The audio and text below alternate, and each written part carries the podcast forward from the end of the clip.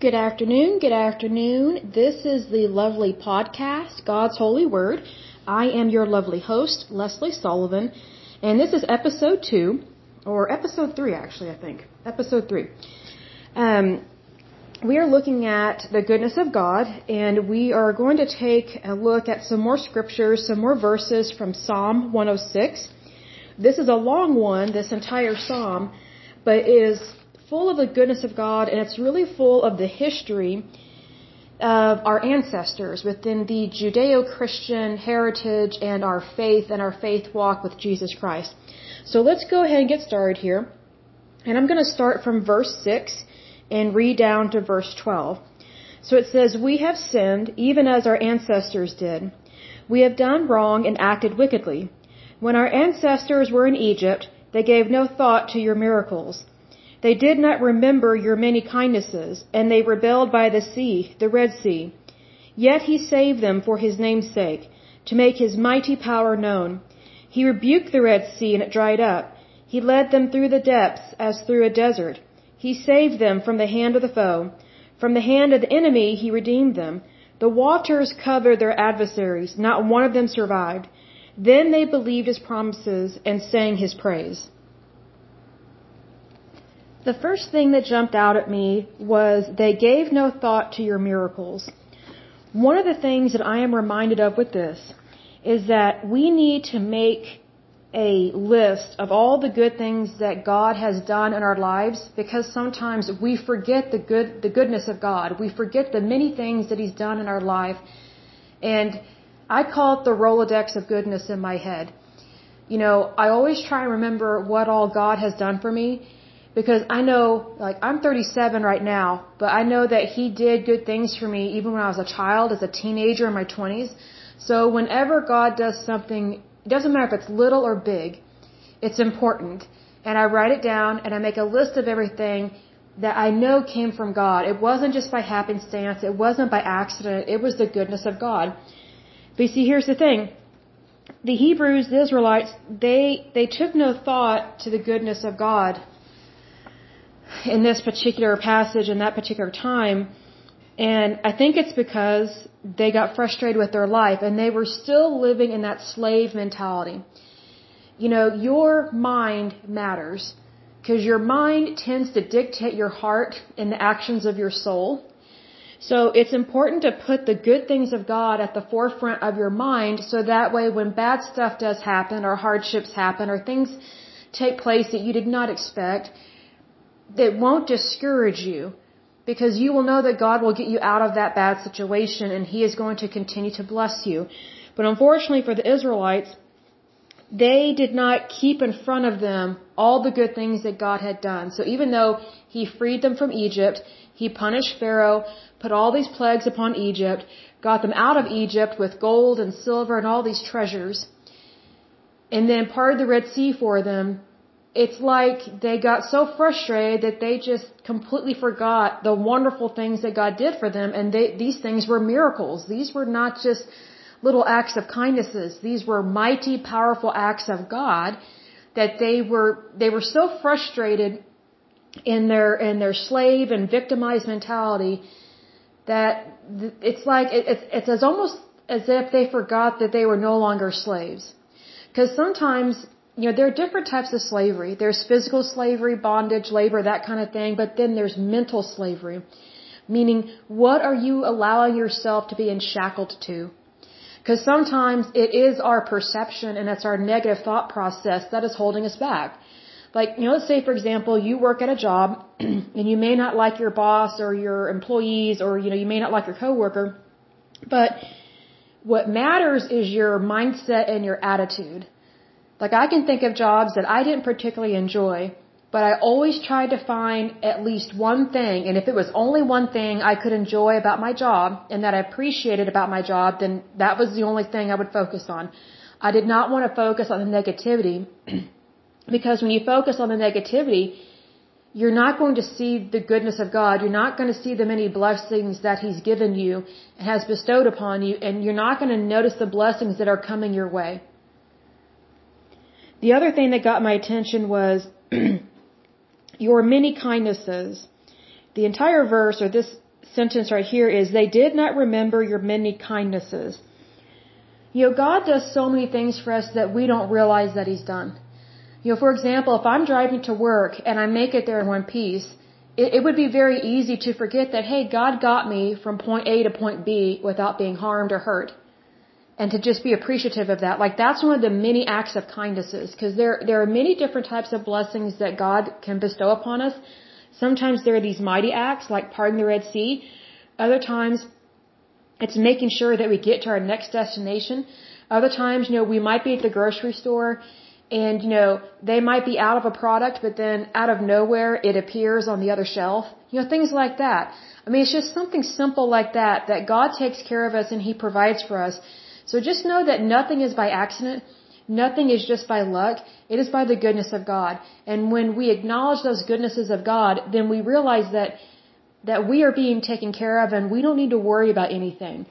You see, because if you're not focusing on the goodness of God, what are you focusing on? You're focusing on the bad things. And the bad things don't lead you forward, they pull you back, they enslave you, they entrap you. That's what this is referring to here. And then in verse 8, the thing that really got my attention was, yet he saved them for his name's sake. The thing I underlined was, yet he saved them. So God knows they were not thinking correctly about him. And he knew that they were frustrated at him, even though they had no reason to be. They had no reason to be frustrated or to be irritated with God. But yet, he saved them. Even though he knew they were making mistakes, he didn't like what they were saying or doing, he saved them anyway. Because that is the love and kindness of our Heavenly Father. You see, He doesn't save us or help us based on our merits and our actions. And thank goodness for that because we would probably never be saved at all if it was solely based on us. So here we see that it is all about God. Yet he saved them for his name's sake to make his mighty power known. So God didn't save his people just because they were his people. He saved them because it's for his name's sake and he is Almighty God.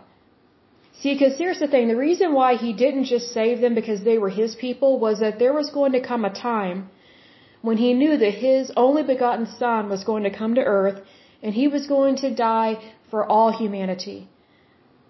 And if we accept the Lord, Jesus Christ, in our hearts, and we repent of our sins and go to God, then we are part of God's family. We, we are His people. We are His chosen people.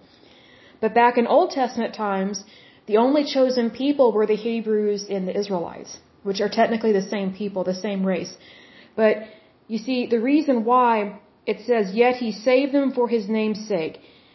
You know, we are very, I don't want to say lucky, but you know, we should be appreciative that, that God didn't save them just because they were the Israelites or something. He saved them because of his love for humanity and all, and that includes all of us, all of mankind. See, we forget that the reason why the Israelites were God's chosen people was because they were one of the few populations on the entire face of the earth that, that were not pagan. And God made a covenant with them. But now we are in the year 2021. You know, we have multiple and many groups of people that are not pagan, that are Christians, but they're not necessarily Israeli or Hebrew. You know, they might be people like you and me, and I don't know what you are, but I know that I'm Anglo-Saxon Caucasian. My ancestors are French and Irish. But because I'm in the family of Almighty God, because I have been brought into God's family, that also makes me one of His children. So technically, that makes us Hebrew and an Israelite technically. Even though it's not within our physical bloodline, it is within our spiritual bloodline because we are in God's holy family. We are His chosen ones and He guards and protects us. And so we are included in that covenant even 2,000 years later. This would actually be more than 2,000 years later, but my point is this, is that God knew that you and I were going to be a part of His family many years down the road. So that's why He included and talked about not only just the Israelites here, but there is a foreshadowing of us coming into, into existence. That's how much God loves us, because He knows and sees everything. And that is such a blessing to us right there. The next thing that got my attention was in verse 9 where it says, He led them through the depths as through a desert. And I underlined, the first thing I underlined with that one was, He led them through. I think sometimes we forget that when we're walking, that God is leading us somewhere. And that even though it may not be the journey that we want, and we may be a little uncomfortable, God has not forgotten us. He is leading us where we need to go, where we need to be, so just know that regardless of whether you're going through a desert or a wilderness or a jungle or maybe a lush green field, whatever your surroundings, God is leading you, but you have to follow Him. You have to answer that call. Because if you don't answer that call on your life, then you're technically not going to be led through where you need to go because if you're not following His voice and His voice alone, then you're not going to be on the right path, even though he will try and get you where you need to be. You know, just because you get off path or you take the wrong turn, that doesn't mean that you can't ever get to God, that, that you can't ever get back in alignment with His holy word. See, that's the great thing about God. That's the great thing about our Heavenly Father. Is that even when we make the wrong turn, He is still there for us and He will get us where we need to be. But we just need to remember that He is constantly leading us, meaning He is before us. He has us covered on all sides. He's in front of us, behind us, to the side, to the right, to the left. You know, He guards and protects all of us and our, and our entire person. But, you know, we are following Him. He is leading us. We're not leading Him. Because even though we were made in the image of God, we are not God. Because again, we are the creation, we are not the creator. And what a blessing it is to be created because when you are created, that is one of the first acts of kindness and love towards us is, is to be in existence. That's why human life is such a treasure and it's so valuable. Big time. Because no one is duplicated. You know, we're not robots, we're not drones. Even twins are not exactly the same. They have their own DNA. They have their own fingerprints, footprints, their own laugh, their own personality. So that tells me that we for sure are unique and even twins, they will have their own path that they each need to take. And that is very important. Big time. To know what your path is and realize where God wants you to go. And the way that you realize where you need to go is you take it up in prayer and you rely on God and only God to guide you in that wisdom because our own human understanding will not cut the bread and spread the butter, as they say. Like it's a, I guess it's a good start and maybe it brings us comfort to try and figure things out on our own, but I can think back to so many times in my life where I was just trying to figure something out, trying to figure something out over and over again and it didn't dawn on me till way later, way later when I completely failed at something that, hey, I could have asked God for help in that situation, but I didn't because I wanted to try and handle it in my own human understanding. And so I realized that, you know, when I go to God with everything, that doesn't mean I'm weak and inferior and just lower than dust. It, that's not it at all. It means I'm chosen to go to God. And I choose to go to God because I'm one of His daughters. You know, technically, when you are a believer in Christ, you are anointed. God will give you a special anointing. Whatever you need in your life, He will, He will give that to you. And He will anoint you with purpose and with a calling that is specifically for you that will fulfill your destiny within your lifetime. And that is super important to remember that because that affects how you think about yourself. Like if you know that you are destined for great things, then you don't let little things deter you or get you down in the dumps. Like you don't get frustrated as easily. But when you don't think you're worth much, you are constantly pissed off, excuse me, irritated about every little thing. Because you're allowing all these slings and arrows to hit your heart and to affect your self-esteem when God said, no, hold up your shield. Keep walking through the desert but have that shield up. Because look at this way, whatever shield you have, it is nothing compared to the huge shield that is in front of you and behind you, and it's provided to you by God's holy word. Because He loves you. The next verse, the thing that I underlined, is He saved them. It says He saved them from the hand of the foe. So even though the Israelites were not um, the most dedicated people, they were pretty fickle, I would say. If you look at their behavior pattern and how um, frustrated they were, because I think, I mean, I wasn't there, but just by what I've read in the Bible and my interpretation of this, of their history, is that it, it just kind of seems like the Israelites, they thought that when they were free from Egypt, that God would just magically transport them to the promised land and it would just be all roses and ivory. That was not it at all. Technically, they could have reached the promised land, I think, in like 11 or 12 days, but because they kept making mistakes, it took over 40 years. So God was pruning them along along the way. So I look at it this way. If if I do what God wants me to do, then I'm going to get to my destination a lot quicker than if I try and constantly figure out in my own human understanding. Because the last thing I want to do is make my journey longer and more miserable. Because it's not God that makes our journey longer or, or, or more miserable. Now, different denominations within Christianity will say that God does that, but that's a lie straight out of the depths of hell. Because nowhere in the Bible does it say that God purposely just irritated people. It was their choices that caused that.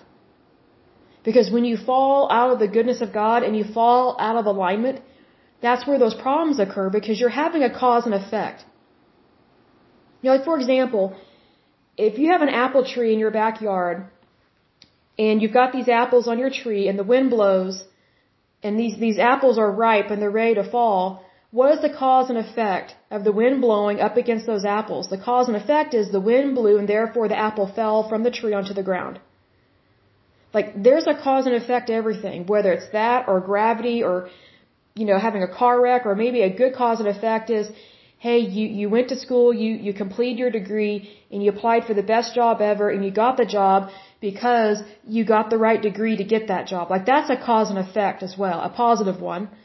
But, you know, there are a lot of cause, uh, cause and effect realities within our lives.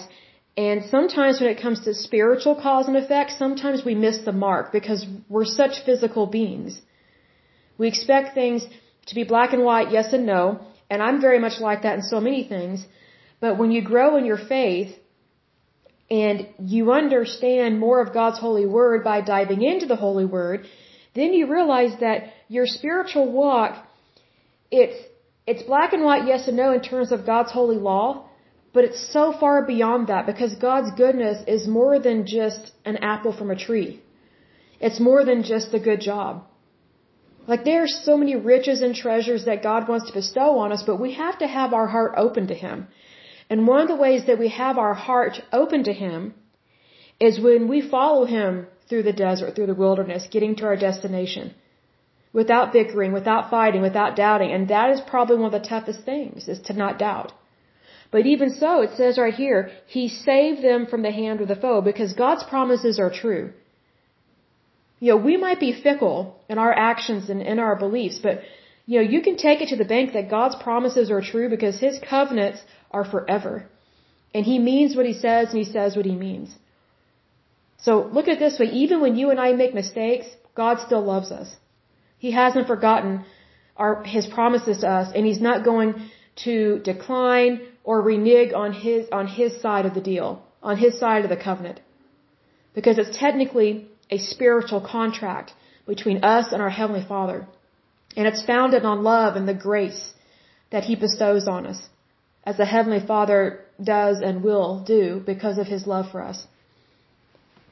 The next thing I underline in verse 10 because it goes on to say, He saved them from the hand of the foe, from the hand of the enemy He redeemed them. That is very interesting. So not only did He save them, He redeemed them. To redeem in this respect means to lift up out of the pit.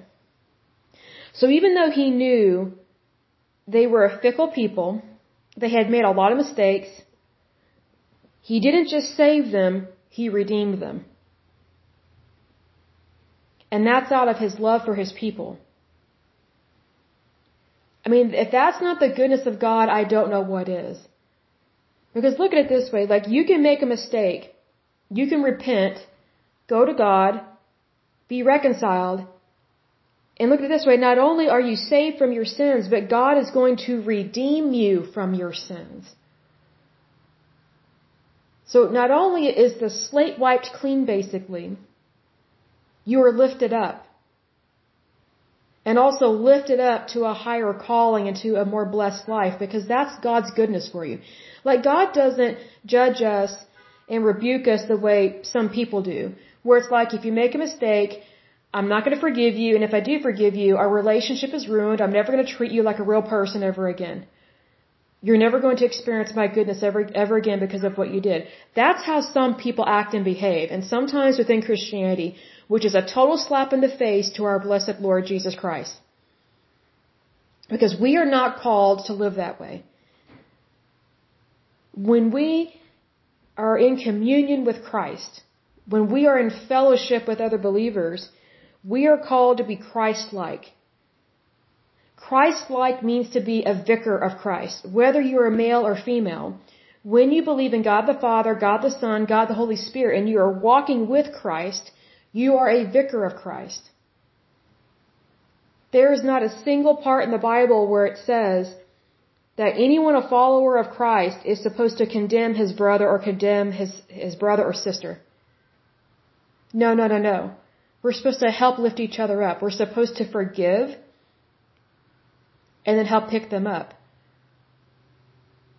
In the same way, but in a way, more powerful way, the Lord does that with us. And he, and he does that here with Israelites who really irritated him multiple times. That's why they were in the desert for so long. Was because it, it's, it's almost like they would understand God and then they would, they would turn their back on him. It's kind of like a little kid having a hissy fit at a Toys R Us, which I don't think a Toys R Us is around anymore. I think they went bankrupt. It was a huge toy store. They were so neat. Really popular in the 80s and 90s. But, um, you know, it's almost like the Israelites were these little kids, these little toddlers. God would give them what they want, but then they would want another toy. But then when they, when they were trying to get the other toy, other toy, they were forgetting the toy that they had been given. Meaning they had not put in front of their mind all the miracles and kindnesses that God had already done for them. Because if you don't keep track of the good things in your life, then you forget the good things in your life. And that's what caused separation between the Israelites and God. And he was trying to teach them, hey, the only way you're going to remember that I'm your God is to literally remember me in all things. In good times and in bad, that means remember me in all things. And they were forgetting to remember him. Something as basic as that. And they knew that they were God's chosen people. They knew they had been freed because of God, but yet they were forgetting his goodness and his love towards them. The next thing I like is in verse 11 where it says, The waters covered their adversaries. You know, I think oftentimes we forget that our adversaries they are not more powerful than us. Because greater is he that is in us than he that is in the world. When you know who you are in Christ Jesus, you're not going to be fearful, you're not going to have worry, and you're not going to have doubt. And here we see the waters covered their adversaries, meaning their adversaries didn't get to lay a hand on them, not a finger, not a toenail, nothing. They didn't even get to yell insults at them. God wiped them out. He wiped out their adversaries. You know, in the same way, in our day and age, God can, can deal with your enemies. He'll deal with them in His own way. And it's not for us to take care of that. And plus also, we technically don't have the power to deal with our adversaries the way that God, the way that God can and that He does. So if you've got a tough situation, you know, just remember this verse here. The waters covered their adversaries. Not one of them survived.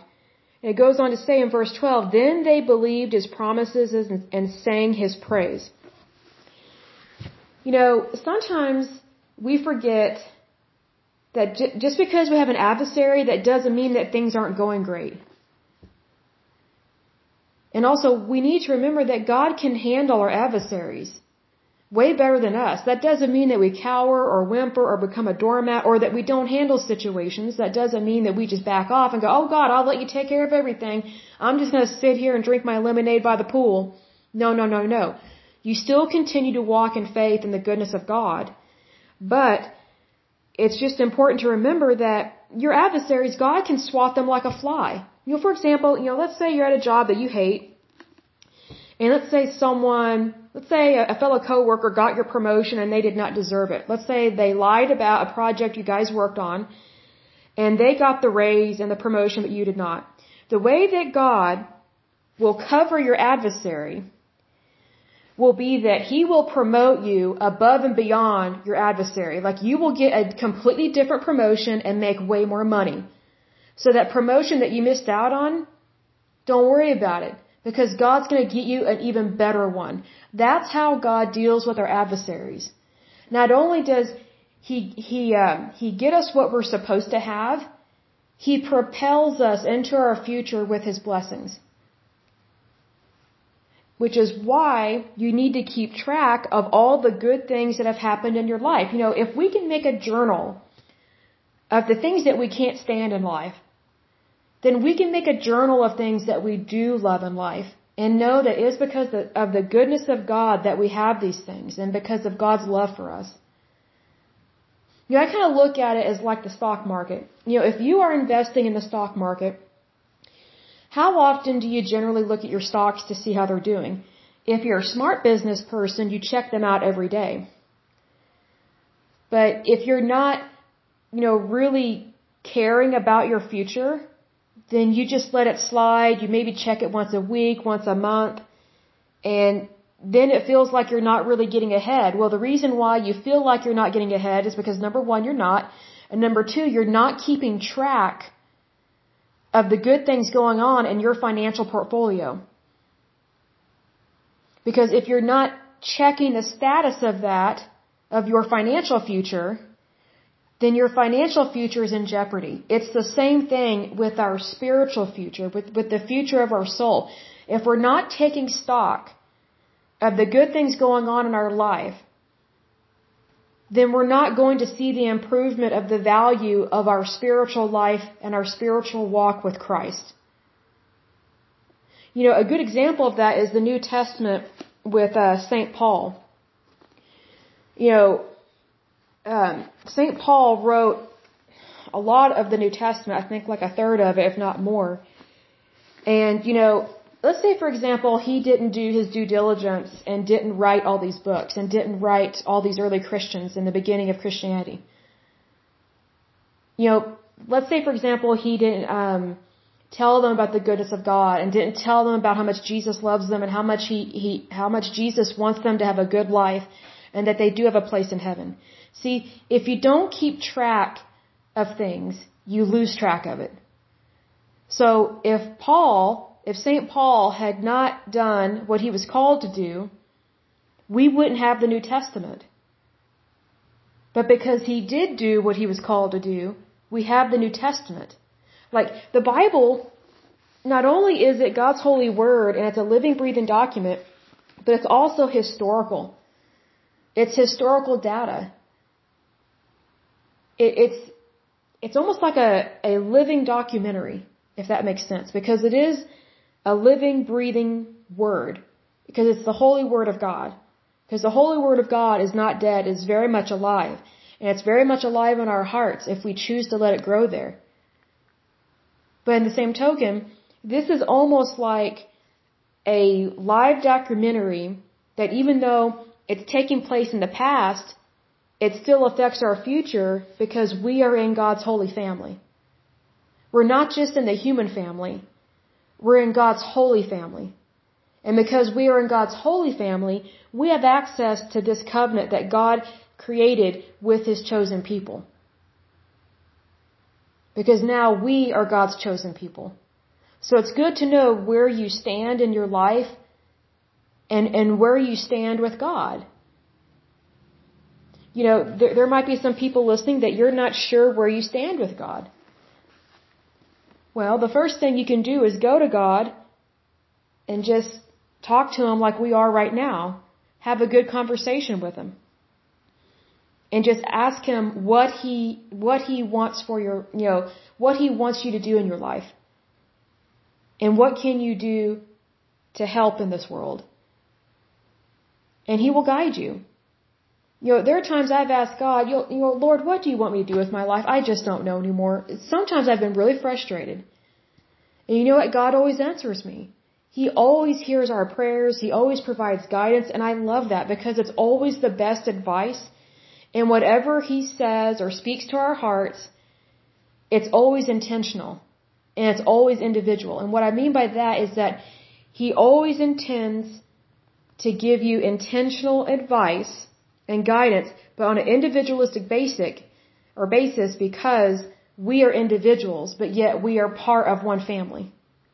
It's kind of like, um, like I've heard of people that have you know multiple kids. Let's say you have three kids and you have the middle child, right? Oftentimes the middle child will feel neglected. Well, when you're in God's holy family, not a single person is neglected. It doesn't matter what number you are to God because to God you're not a number, you're a person. So just know that the goodness of God does apply to you and it directly applies to your life. Because God loves you, always has and always will. So, well, that is it for today's lovely podcast. I pray that you enjoyed it. And so until next time, I pray that you're happy, healthy, and whole, that you have a wonderful day and a wonderful week. Thank you so much. Bye bye.